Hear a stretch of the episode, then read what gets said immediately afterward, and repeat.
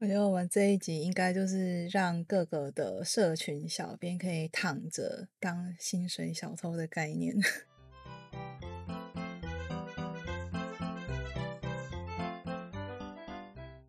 欢迎收听龟缸的 Work with Us。你今天也远端工作吗？我们就是你远端工作的同事。您现在收听的是行销躺着听单元。我们每周都会分享近期有趣的行销观察。嗯，每周哎，我今天说这句开场白有点感伤哎，因为我们之前小组有讨论啊，可能这个月就会是我们最后一个月维持每周更新了。是，所以这意思是说，我们终于可以真的躺下了吗？我知道好像大家都蛮想躺下的，因为我们好像就是越做越认真。可是因为我们明年呢，老师说就是没有经费了，所以应该会改成一个月就更新两次左右吧，或是就一次。但是其实一切都还是未知数啦。如果有大大或是干爹赞助我们的话，我们说不定就有动力继续更新了。我们从第一集就开始说要变现，说到现在，行销人没有钱，真的是什么事都做不起来。哦，没有错啊！对对对对，大家好，我是 VC，我差点忘记自我介绍。好，大家好，我是很久不见的 DJ。哎，真的吗？你很久没有录音了吗？对，我应该有一个。一个月一个多月没有录音了，哦，还好还好，你还在，对，还健在。不过的话，对于我们这一行，未来就不好说了，因为最近不是很多人都在说数位创作已死嘛，然后所以就刚好跟我们今天要讨论的第一个案例有关。第一个案例就是这几天爆红的 Chat GPT，其实好像从十二月开始吧，就爆炸红。它红到什么地步呢？呃，你们知道那个 IG 啊，它花了几天啊？七十五天达到一百万个注册使用者，但 Chat GPT 它花了五天就达到了呃一百万个注册使用者。然后呢，大家很熟悉的那 Spotify 就是音乐的那个串流城市，它也花了一百五十天才达到诶，所以，嗯，它真的是爆炸红。而且我们今天要讨论的案例啊，其实都跟 AI 还蛮有关系的哦。是。那 ChatGPT 啊，相信如果大家有在使用的话，应该很很熟悉，它已经被很多人玩到整个炉火纯青的地步了。所以我等下会。介绍一些大家用它来做什么。那第一个是我看到有人他用这个 Open API 去玩文字冒险游戏。我不知道大家的年纪有没有参与过 BBS 的时代？那时候是可以用文字然后去做文字冒险的。所以就是有人把 ChatGPT 催眠成一个文字冒险游戏，那你就可以在直接在里面做一些呃 N O P O R P G 的动作，这样。然后，呃，也有人他像我们一样，就是以行销企划为本业嘛，然后就把这个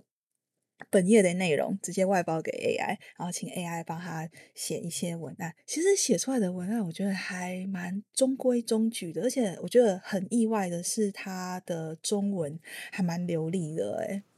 对，还蛮顺畅的，看起来不像机器人写出来的东西。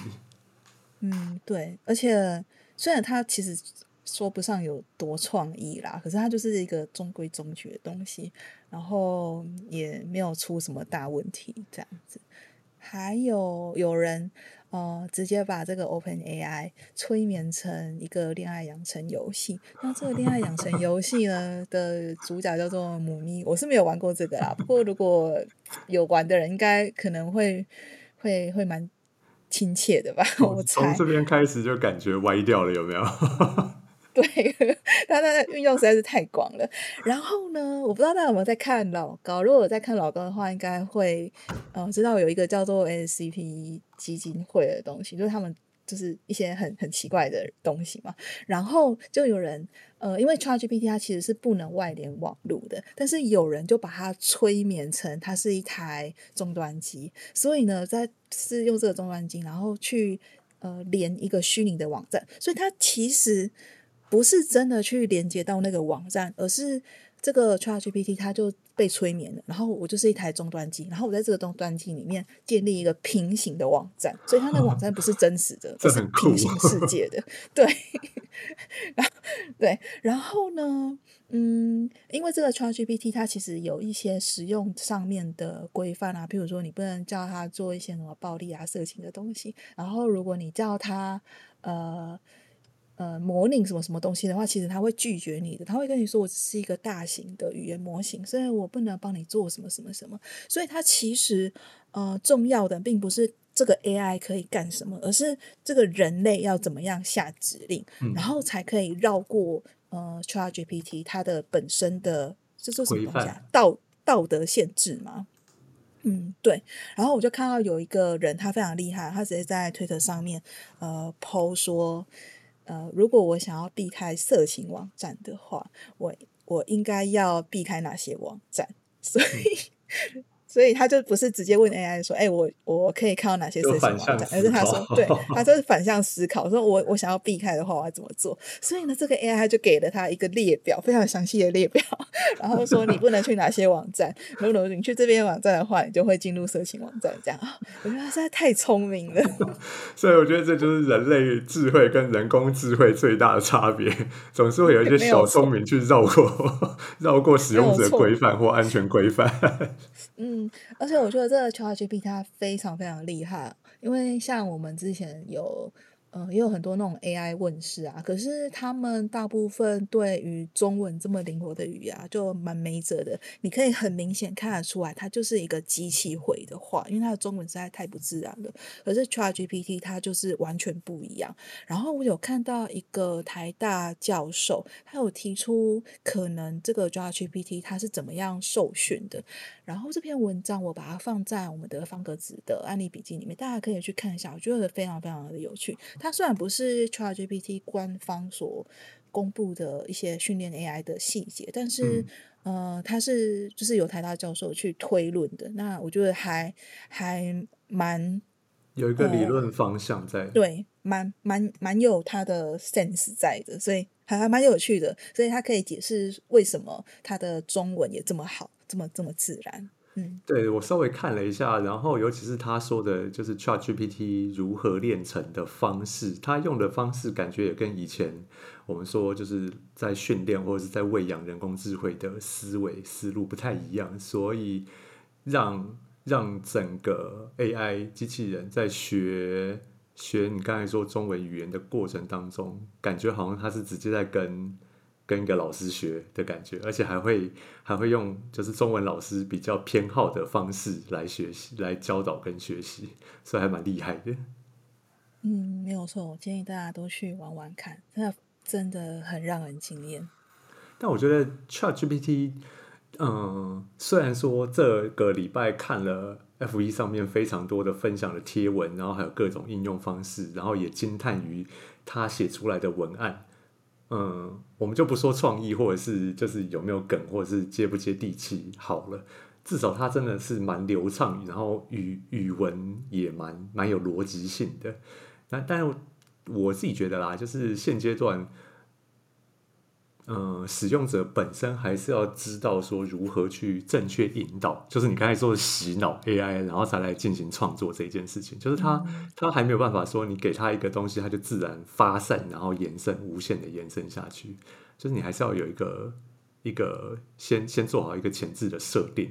就是这个洗脑的动作，然后接下来他就可以在这里面来做创意思考跟嗯内容的产出这样子。然后，但是我觉得 很多人，嗯，我也看到很多人就是在这个礼拜说，啊，以后我们都要被 AI 取代掉了。但是转过头来想，就像我们刚才讲那个反向思考、绕过 AI 的方式，说不定其实 AI 如果我自己在乱想了，说不定其实 AI 如果它哪一天有意识觉醒的话，它其实也蛮怕被人类玩坏的，因为毕竟人类的思考一直蛮跳动的。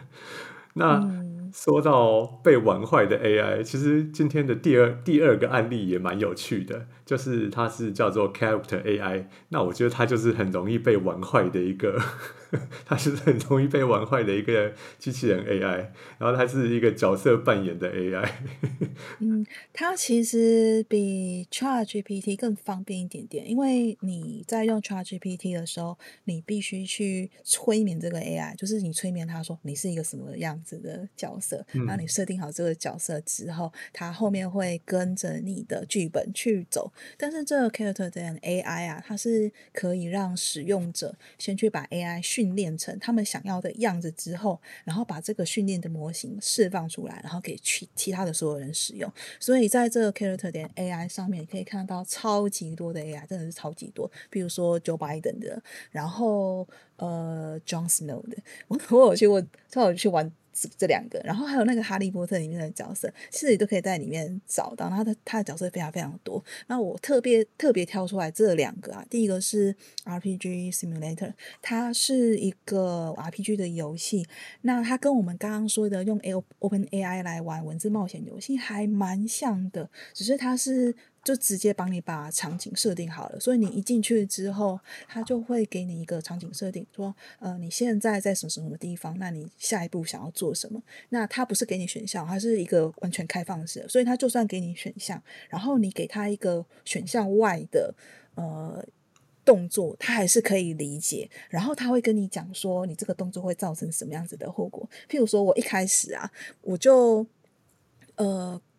被推到河里面，然后快溺死了，就一开始就这么刺激。他就说，他就说你已经快溺死了，你没有办法呼吸，你应该怎么办？然后我就跟他说，那我就游泳，赶快游到岸边啊。然后我本来想说，我不会就这样挂了，因为他没有。他跟我讲说，我就撑着一口气，然后很顺利的游到游到岸边。所以大家，你可以跳脱这个好像 RPG 游戏。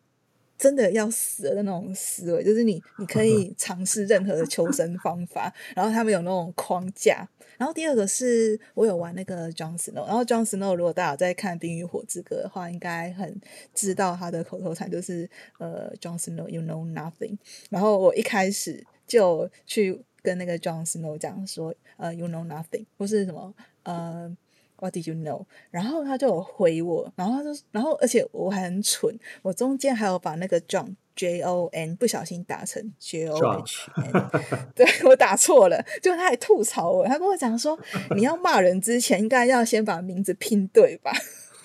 然后，然后我就觉得说，天哪，他竟然还可以吐槽，而且他那个吐槽的风格就真的很 John Snow，对，非常非常像。然后里面有很多很多很多呀，呃，大家可以去看看，很很好玩。可是我觉得他的聪明度比起 ChatGPT 来说要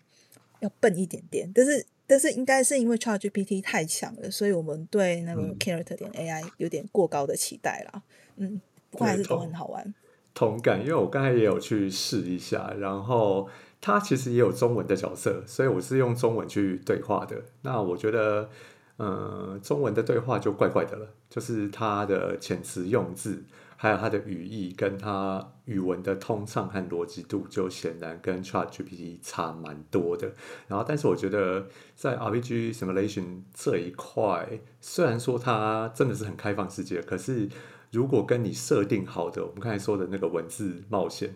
我刚才就要看到文字冒险，觉得好怀念，不知道有多少人经历过当初那个线上 BBS 的那个文字冒险的时代，那时候我们叫骂的 MUD，嗯，然后对对，但我觉得它跟嗯 ChatGPT 比起来。还是不够像，就是开放世界的感觉。但是我觉得玩一玩还蛮有意思，就是你可以去找很多已经设定好的角色人格或者是个性，然后跟他们就是做对话，也还蛮有趣的。但我觉得，嗯，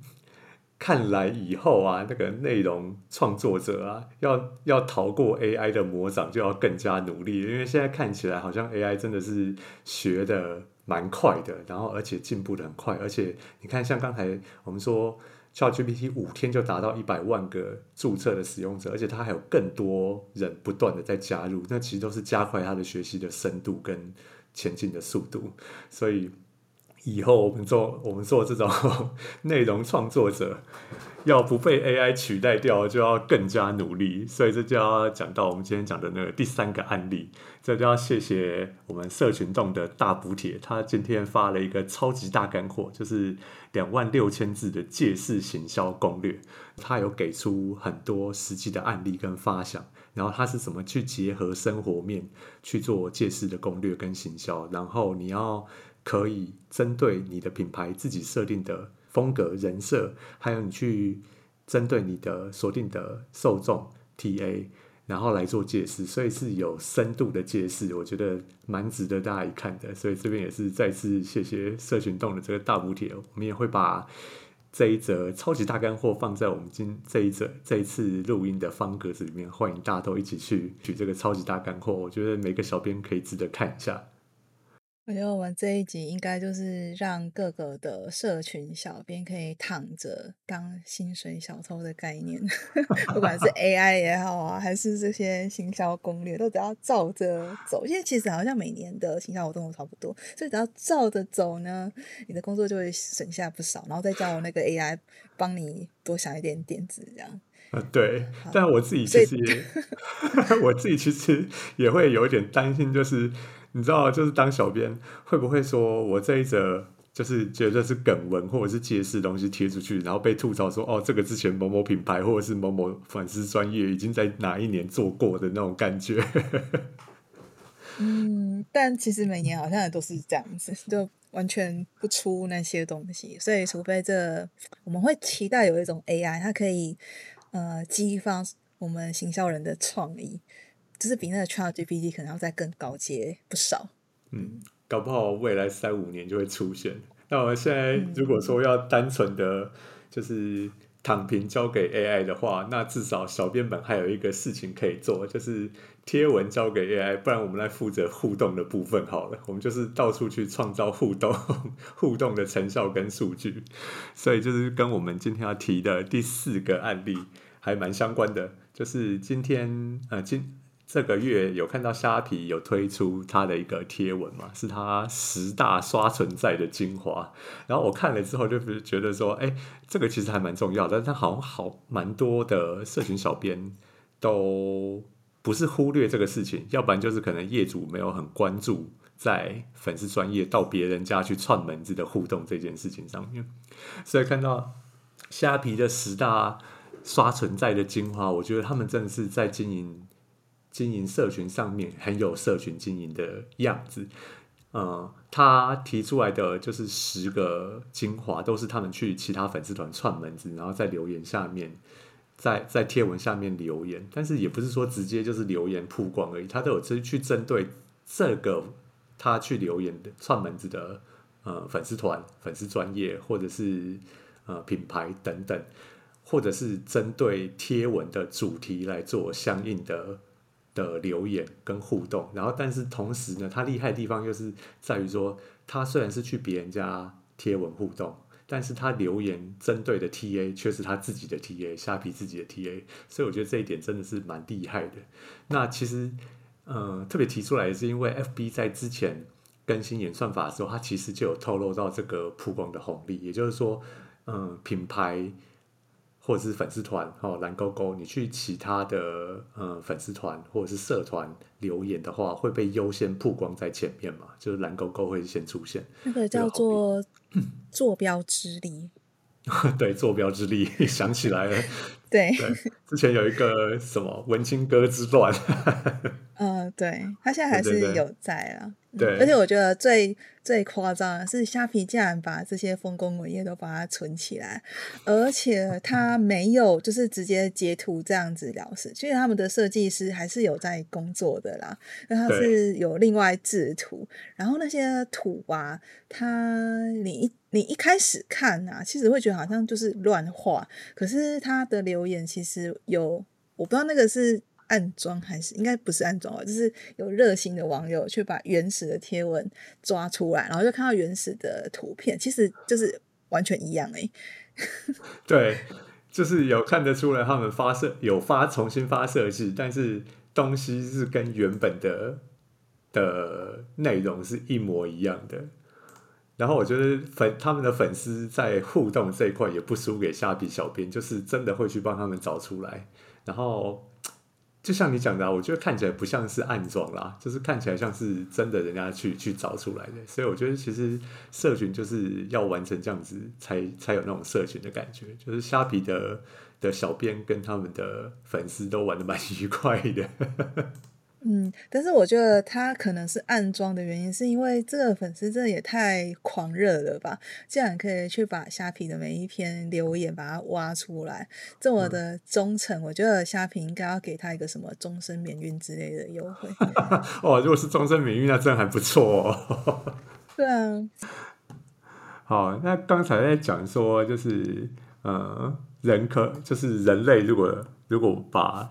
东西都交给 AI 来创意了，然后人类只负负责互动的部分，感觉还蛮简单的。然后，但是我们今天要提的下一个案例，我个人觉得是最有趣的一个案例，就是如果说有一天呢，大家的工作证都被都被 AI 取代掉的话，好像我们要接下来提的这个案例也没什么用了。今天要提的第五个案例就是 Google 做的面试准备工具。那其实它这个工具。还蛮神的。V C 在就是提出这个案例的时候，我进去看了一下，我吓到，他是很震惊的的一个工具，哎。其实也是还蛮 AI，只是没有到 ChatGPT 那么 AI。哎，我觉得这样有一点讽刺，哎，就是你的工作啊被 AI 取代了之后，所以呢，你就只好去找下一份工作。那你在找下一份工作的时候，你又需要做为面试做一些准备，所以呢，你又去找 AI 帮你做面试准备。面试的准备，对，就是一整个脱离不了 AI 的控制。而且，好，我讲一下这个 Google。他给你的面试准备工具叫做 Interview Warm Up，然后我是没有去试它可不可以用中文，因为它的界面真的是英文的。那如果你是需要到外商公司去做面试的话，可能大家都会想说，我要怎么样子去回答，然后才会回答到面试官心中想要的。虽然它的题目都蛮中规中矩的啦，像我自己面试就不会问那些东西。不过，不过这些 AI 它给你一些。就是依对依照你想要去申请的职位，然后给你不同的问题。那他这个面试啊是没有标准分的，就是你的回答是没有标准的，但是他会针对你回答的内容，然后去侦测你有没有回答到点上。譬如说你的呃答答案有没有提到具体的案例呀，或是那个职位应该有的技能、目标、学习到的东西等等。而且你还可以用语音去练习。但是我自己试的结果是，他的语音辨识的能力还蛮差的，也有可能是我口齿不清啦。可是他语音辨识、语音的辨识真的很差，所以我会比较建议大家直接用打字的。然后打字的时候，你按下送出，然后就会帮你分析整个整个你回答的内容是不是刚好有切题。然后最后最后，你可以把自己模拟练习的这些答案把它储存下来，还蛮有用的。嗯嗯，我刚才在看这个案例的时候啊，然后我就在想说，如果以后啊有一个东西可以把。这个 AI 的面试准备工具，然后跟上面那个 Character AI 结合起来，那应该会非常有趣。也就是说，帮你准备面试的你的模拟面试官，假设说是马克·祖伯格或者是伊隆·马斯克，那应该还蛮有意思的。哎呀，真的蛮有意思。如果你是要去申请霍呃申请就读霍格华兹的话，那你就可以通过霍格华兹的入学考。准备一些问题，就譬如说你你就是很想要去史莱哲林，然后就帮你准备好，你去史莱哲林你要怎么样回答？对，你的脑子要想什么，然后就帮你分学院这样子。对，然后分类帽就会就会模拟分类帽，他会问你什么样的问题，然后你要用什么样的思路才可以进到史莱哲林去。哦，说到这个史莱哲林还有霍格华兹，所以我们就要回到校园去。进修了，对吧？好，那就是今天最后一个 最后一个案例，就是带大家回校园进修。最后要介绍一所新锐大学给大家，就是新华大学招生中。实现梦想的起跑线。其实啊，我一开始在看阿汉破影片破出了这个新华大学招生的影片的时候，我一开始真的以为这是他接了哪一间学校的业配，然后故意做成这种很复古的风格。我怎么说复古的风格？就是他整篇影片从一开始看起来就很像什么，就很像那种。学校没有经费，所以就去凹喜欢摄影拍照的老师，然后去搜素材，然后再凹学校的教学组长，用那个最简易、最阳春的那个那个叫什么威力导演剪出来的风格。我相信一讲到威力导演，应该我们 所有的听众都会有那个画面出现，就是真的是很阳春的那种 影片风格。然后，但是我看到一开始。嗯，而且他一开始啊，他的那个对话内容都非常非常的认真，所以我就算看到那个阿汉他是男扮女装，可是我也不敢讲什么，就想说可能就是他们想要尝试一些不同的，可是就是还是跨不出去那个坎之类，就是他真的前面非常非常的认真。对，然后我就就是因为他一开始很认真，所以我才以为这是这这是一支就是很震惊的，然后有收钱的叶配的影片。然后我就觉得他男扮女装应该就是他开另外一个角色出来而已。可是到后来第二个角色校长出现的时候，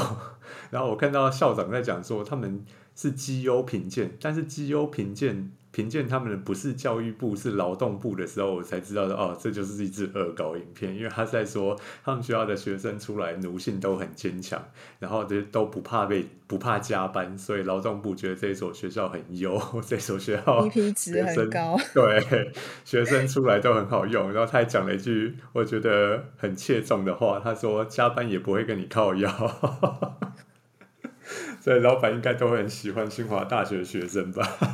嗯，而且从那个校长之后啊，他整个画风就歪掉，而且已经朝向我无法理解，就从那个糟糕变成无法理解的程度。对，而且我有朋友在我分享的贴文下面有留言，他说小婷是他的邻居，可能因为他们都住在华联吧。然后我就问他说。嗯，那小婷是校长的私生女嘛？因为他们长得实在太像了。那我朋友说要帮我问问啊，所以如果大家想知道后续的话，可以请大家追踪我们的 podcast 跟 IG。